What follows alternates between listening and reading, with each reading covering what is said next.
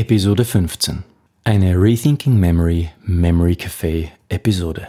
Fließend Spanisch lernen in nur einem Monat? Ist das möglich? Ja, mit den Speed Learning Techniken von Timothy Moser. Heute hier im Gespräch im Memory Café bei Rethinking Memory. Einfach lernen mit Rethinking Memory.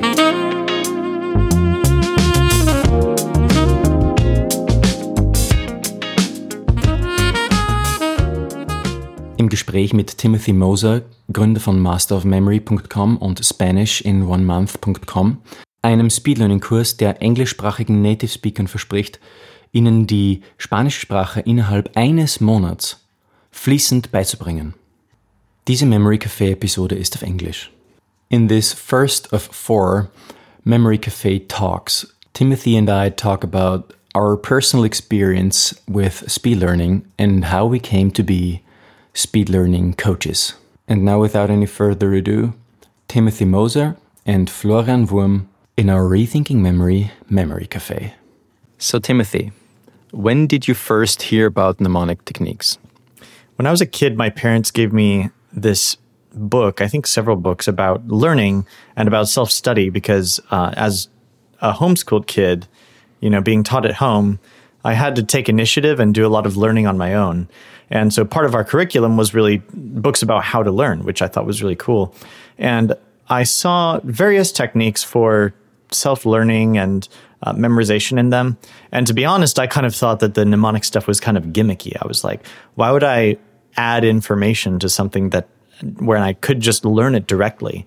So I specifically remember being resistant to that in the early days and trying to create my own ways of memorizing without mnemonics. So I actually, uh, when I was a teenager, I liked to try to program things. I wrote a little text program where I would type out questions and answers and require myself to answer them perfectly every single time. So I would type in the answer. And if I got one letter wrong or a comma or a period wrong, it would say wrong and make me do it again. and um, so what I figured out was while doing that process, I actually had an easier time getting it correct if I did use mnemonics, if I did mm-hmm. use the memory tricks. And so that sold me on it early on. Very interesting. What about you? What, what was your first exposure to mnemonics? Well, um, I can't remember a particular time, but um, I think it was somewhere somewhere in my studies uh, in Vienna. I kind of didn't really apply mnemonics to my to my studies. Uh, in fact, what I was interested on, in uh, was actually memorizing Bible verses. I wanted to to memorize Bible verses. Really, it was really important to me. But the act of doing that uh, was really just a chore, like really tiresome. So what I basically did was uh, I started to memorize the whole book of Romans, or not exactly the whole book of Romans, but half of it, so chapters one through eight, uh, in the course of a year. And I didn't use any mnemonic technique. Uh, it worked pretty well, actually, but I lost a lot uh, after that as well. It was kind of, it took me an hour of memorization and a lot of repeating. Hmm. And that's when I searched for you know, ways to make it easier. And it was really hard for me to find something. Uh, I, I can think, like if I think back, I remember I was searching on on various forums on the internet, and I was also searching like on Quran forums, you know, uh, wow. Because because they take memorization very seriously as yeah, well. Exactly. So I, I, was thinking, you know, maybe I can I can find some some help or techniques there that make the process easier, that make it way faster for me to memorize things. Uh, but I didn't really find anything. That's not to say that there is nothing out there. It's just that I didn't I didn't find anything tangible that worked for me.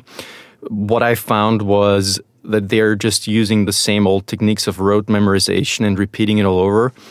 So what I did, what I then uh, found was a forum that was talking about mnemonic techniques and how you know they use it for memory championships actually. And then I bought a book about the subject and it just kind of carried on from there.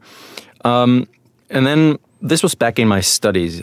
So when I finished this, the kind of uh, the, the, the topic of, of memorization just I brought it along with me, uh, and uh, it was kind of like I don't know, two or three years in my in my work. Uh, I still tried to to to apply mnemonics to my everyday life. So I was it was funny because I was working in a, a prison actually at that time. I remember I was I was using the interior of the big prison, which was a big, as you can imagine, a big building. I was using as a memory palace actually, uh, and trying to memorize things for my work there, and it worked pretty well. So this was the date, so to say, when I dug in deeper and I found, you know, I might just as well not only study how to to apply mnemonics to my everyday life, but um, do actually do a training course on it. So this is where I decided to actually become a memory trainer. Yeah. You know, I think a lot of people have a similar story where people, me and possibly you, when you first hear about memory tricks, you think that they are just tricks. Mm-hmm. And then, but then as soon as you have a very serious memory project to work on, and you realize how well they work in the short term and then also surprisingly in the long term. Exactly. Very effective uh, memory things. You suddenly want to tell everybody about how well it works. yeah, right. Yeah. Do you remember the first time you've ever taught somebody mnemonics? Hmm. Who was the actual first one? You can think about that. I, I don't necessarily remember it for myself. I just remember I was using it personally for a long time and mm-hmm. it it became something that I was just doing a lot, specifically learning things, not specifically uh, mm-hmm. the mnemonics themselves. But then I decided to start the website literally just because so masterofmemory.com was available as a registrable domain mm-hmm. and i kind of thought oh that's a cool website where i could possibly put some stuff up and and see if people will follow me and so i just the real issue there was that there weren't good resources online for mnemonics. Mm-hmm. There were courses that were paid, and there were very, very crappy looking websites about mnemonics that just were not the most polished, you yeah. know, beautiful parts of the web. And uh, I thought I could try to change that a little bit. Mm-hmm. Um, so what I did I, when I first started, I I made some mistakes, I guess. Um, I, at first, I told my wife, you know, that I'm really excited about this, and I tried to memorize various things, like a couple of verses there, and trying to apply it. And I actually listened to your show as well, trying to uh, get down the major code. And as I did my training course as well, I tried to implement what I learned there and just applied it to my own projects. But the problem was actually communicating to other people how valuable mnemonics are for them. So my wife was like, "So yeah, well, you know, I mean, I'm pretty, I'm, I have an easy time with memorization. So why should I take a route that's kind of like." not really straightforward. It's less direct, right? It yeah. seems like it's hard to convince people of something when it sounds like an extra step. Yeah, right. And so this, I think, was my main problem at the beginning that I couldn't really uh, communicate communicate that well. It was only after when I uh, started to really sit down and say, okay, I, I, I want to do this training. I have to work on my communication skills um, to communicate to people better how how things really work. Yeah, yeah. I think um, just the way that it's kind of blown my mind how mnemonics and reframing the way that we learn, rethinking memory has changed my whole life and the way that I approach everything that I learn. From just fun stuff like learning the map of a new city I go to, mm-hmm. which I find extremely fun to do.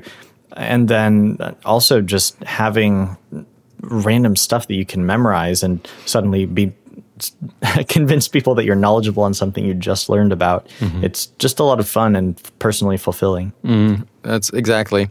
And there is also other other areas of application. So I, I can remember um, a girl I, I, used to coach. She studied for um, the medical exam in Austria.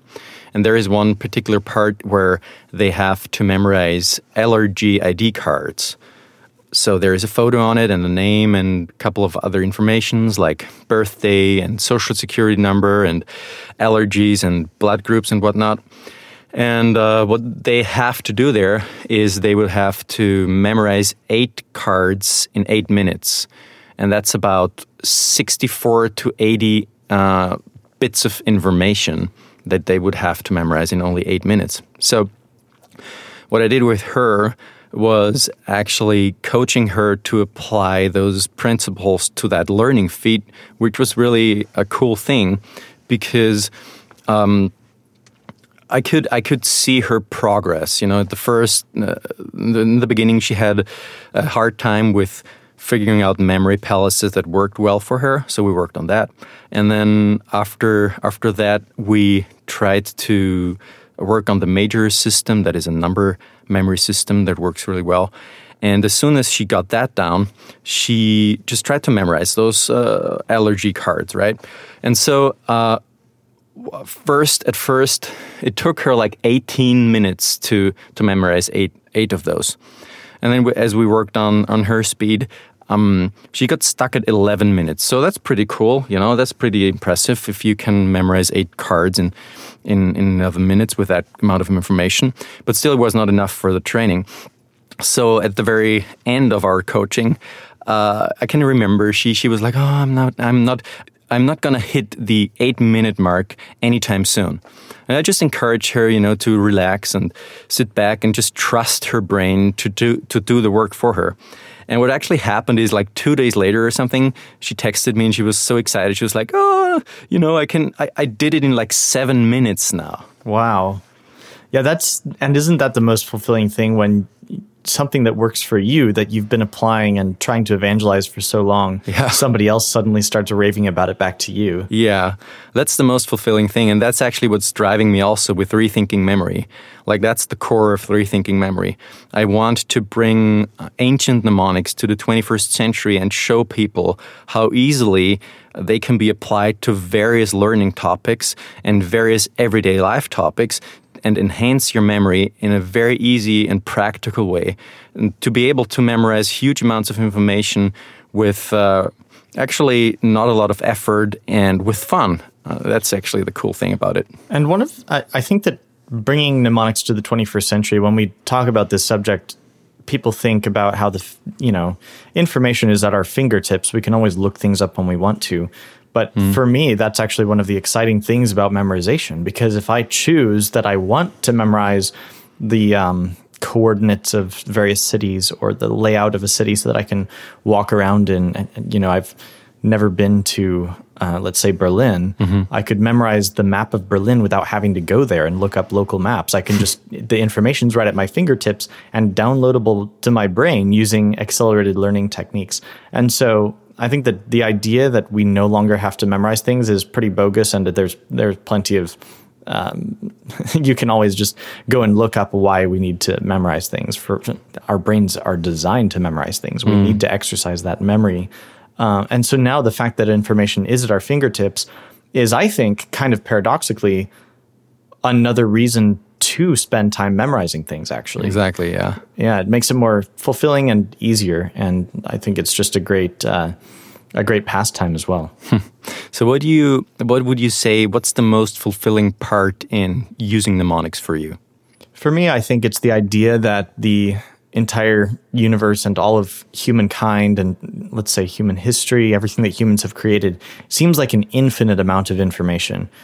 But if you find some of the major, let's say, webs of information, you can fill in those gaps. And for me, the exciting thing is it feels like you're learning everything. So, an easy analogy for this is, uh, or a very simple example is if you look at the entire world, and there are almost 8 billion people in the world, instead of trying to remember, let's say you're learning geography, instead of trying to remember everything about the whole world, just learn the major cities of the world, the biggest cities of the world, where they are, who lives there, what languages they speak.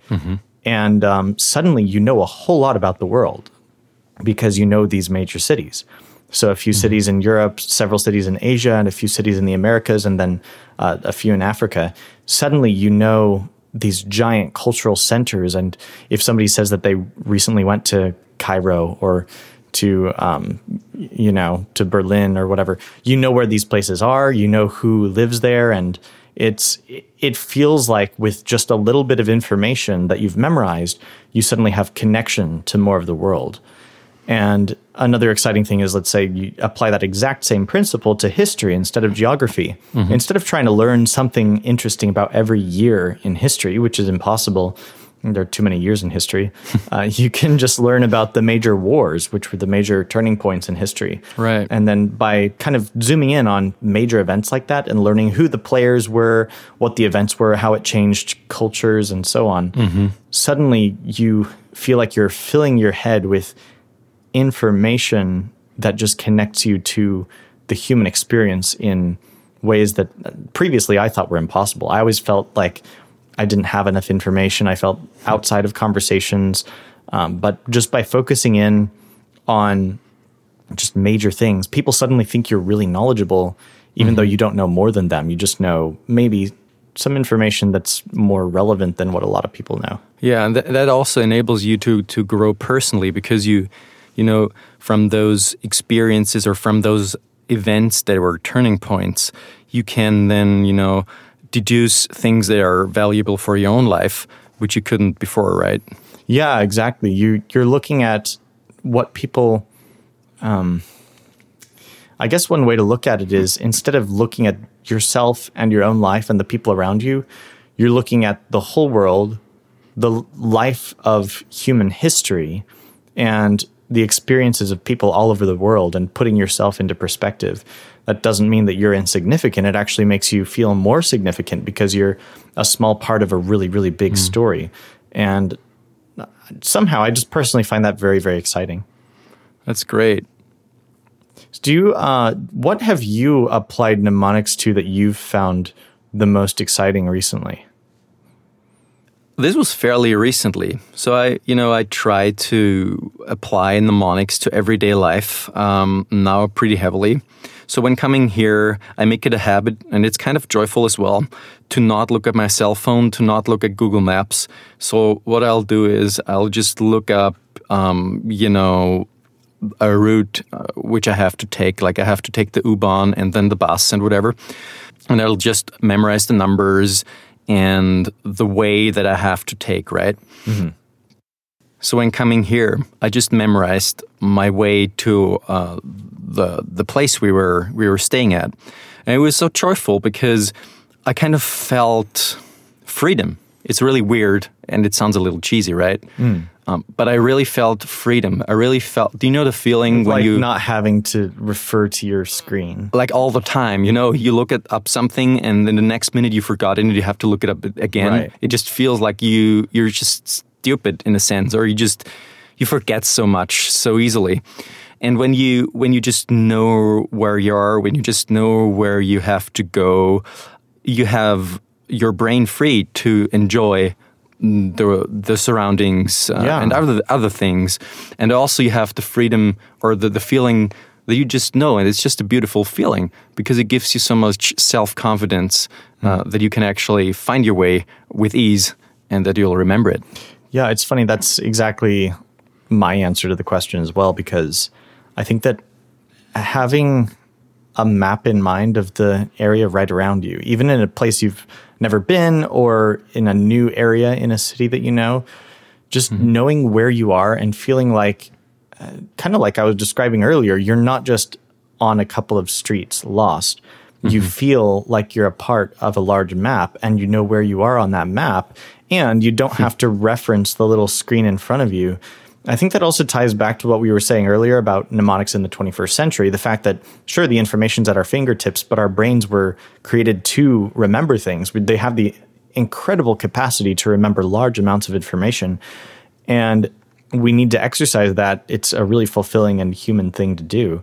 And when we do that, it really creates connections in our minds and that sense of liberty and freedom to know where we are in the world and where we are in our local environment and to feel also just being kind of selfish and egoistic people will ask us which way is which and where we are and think that mm-hmm. we're really smart for just having the map around us memorized So thank you, Timothy, for coming on on the show. Uh, it was really nice talking to you. Thank you for having you. And uh, yeah, I appreciate that. I, I look forward to uh, more conversations on these topics, and I'm really excited for this show. Yeah, thank you very much. Wenn dir diese Episode gefallen hat, hinterlass uns doch ein Review auf iTunes oder Castbox für Android. Den Link dazu findest du in der Description. Wenn du direkt hier im Rethinking Memory Memory Café dabei sein möchtest, dann melde dich bei mir unter rethinkingmemory.com/kontakt. Ich freue mich auf deinen Besuch.